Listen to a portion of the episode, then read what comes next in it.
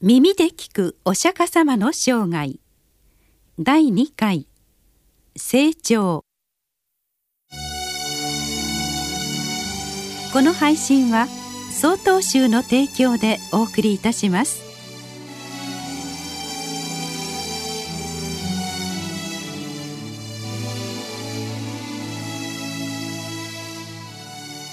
母の死はシッダールタの成長を待って彼に告げられたことでしょう。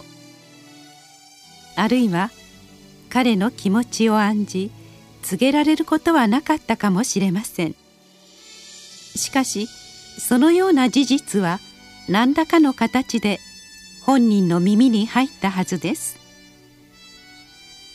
今自分を育てている母親が実の母でないという事実を知った時シータールタは強い衝撃と深い喪失感に苛まれたに違いありません。直接の記憶を持っていないことがかえって亡き母への追母の情をかきたてたことでしょう。シッダールタの心は未だ見たことのないそしてこれからも永遠に会うことのできない母への思いに満ち溢れていたと思われます。やがてシータールタは死というものに思いを巡らし始めました。死とはどういうことなのか。そして生とは何なのか。シータールタは内向的で試作を好む青年として成長していきます。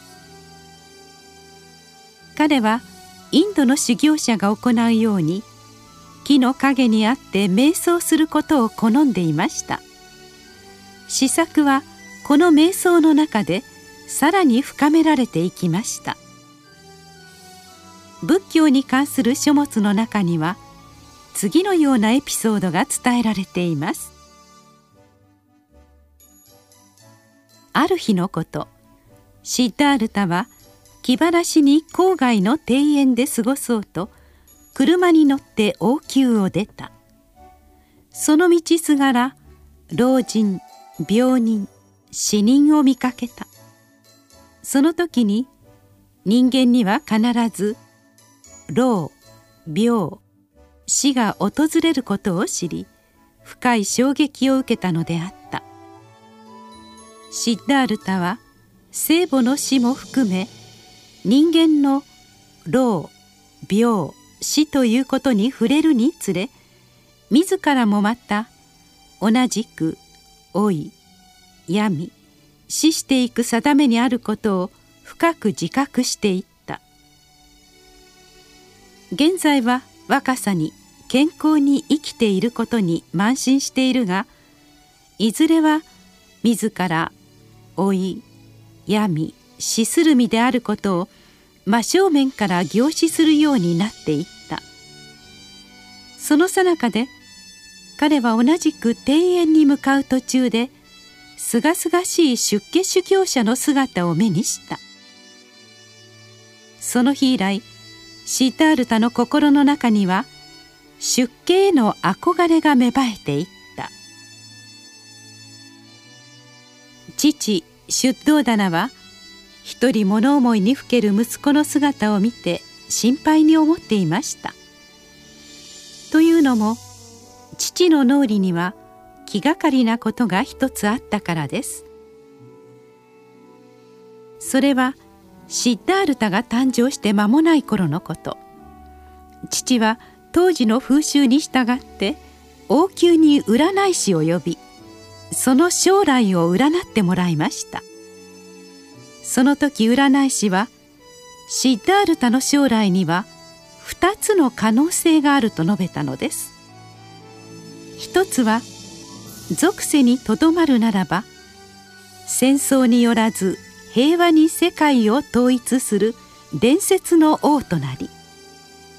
もう一つは出家するならば人々を生き死にの苦しみから離れさせ自由の境地へと導くブッダとなると占い師は王に告げたのです。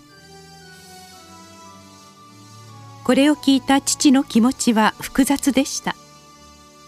純粋に父親という立場から考えれば伝説の王であれブッダであれ我が子が偉大な人物になることには変わりなくどちらも喜んで受け入れられます。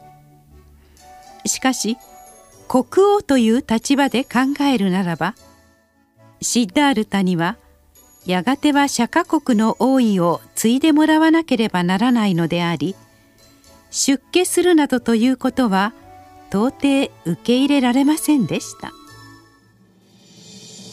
こうした思いがその後父の脳裏にいつも交錯し王は我が子の成長を喜びつつも息子の出家という事態だけは起こらないことを祈り続けていました。何かに悩み一人物思いにふける息子の姿をしばしば目にしていた父の心中は穏やかではありませんでした。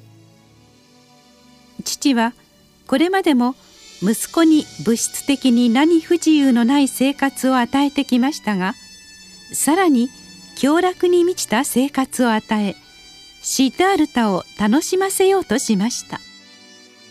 しかしそれでシッダールタの悩みが消えることはありません。彼の心は揺れ動き打ち震えるばかりでした。シッダールタは16歳の年にヤシオダラという名の女性と結婚しました。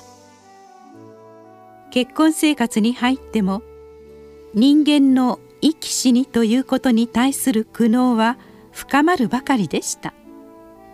そしてその苦悩を乗り越える道を求めようと次第に出家への思いが募っていきました。しかし妻という愛すべきものを持ったシッダールタにはそれはもはや容易になしうることではありませんでした。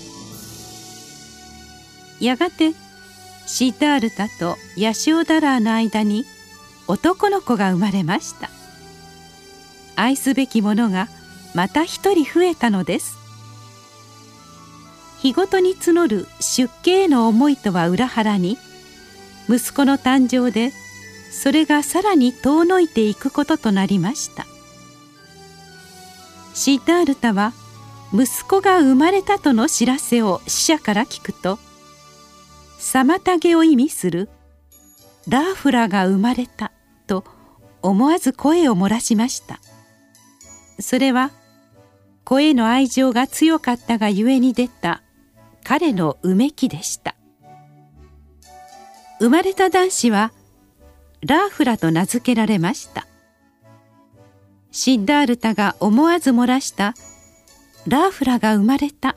という言葉を死者を介して聞いた出頭棚が父親が生まれた子に名前を付けたものと思い込みラーフラと命名したのです。さてシッダールタは家族への思いをどのようにして乗り越えどのような修行を行ったのでしょうか。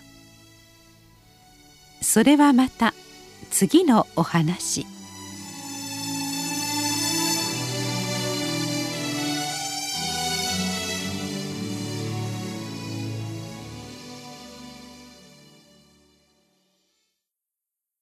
次回の配信は9月3日です。